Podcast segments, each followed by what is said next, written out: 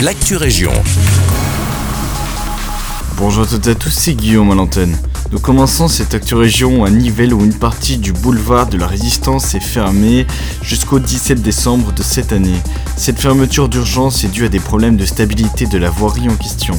La circulation et le stationnement sont strictement interdits sur le boulevard à hauteur du numéro 53 jusqu'au carrefour formé avec le vieux chemin de Havre et de la rue Longue Bouteille, carrefour non compris.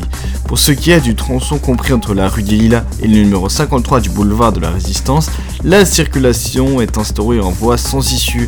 Des déviations ont été mises en place pour les automobilistes, les bus tech sont déviés, les arrêts de bus déplacés.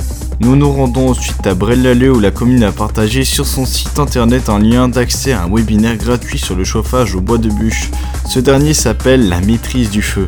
Les prochains webinaires sont les 7 et 14 décembre prochains à 12h ou à 20h. Chaque séance dure 45 minutes et se déroule en français.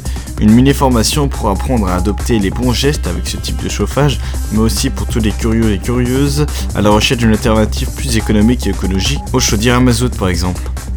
Et pour terminer, nous nous rendons à Ytre, mais aussi à Waterloo. Ce vendredi 27 novembre, à l'occasion de la Semaine de l'arbre et de la Sainte Catherine, les deux communes procèdent à une distribution de divers plants d'arbres et de fleurs. Cette année, l'arbre mis à l'honneur est l'aulne. Pour la commune d'Ytre, ce sera de 9h à 12h30 sur le parking du centre à Virginal. À Waterloo, ce ne seront pas moins de 2200 arbres qui seront disponibles sur l'esplanade de la maison communale entre 9h et midi. C'est déjà tout pour l'actu région. Merci pour votre écoute, je vous souhaite une très belle journée.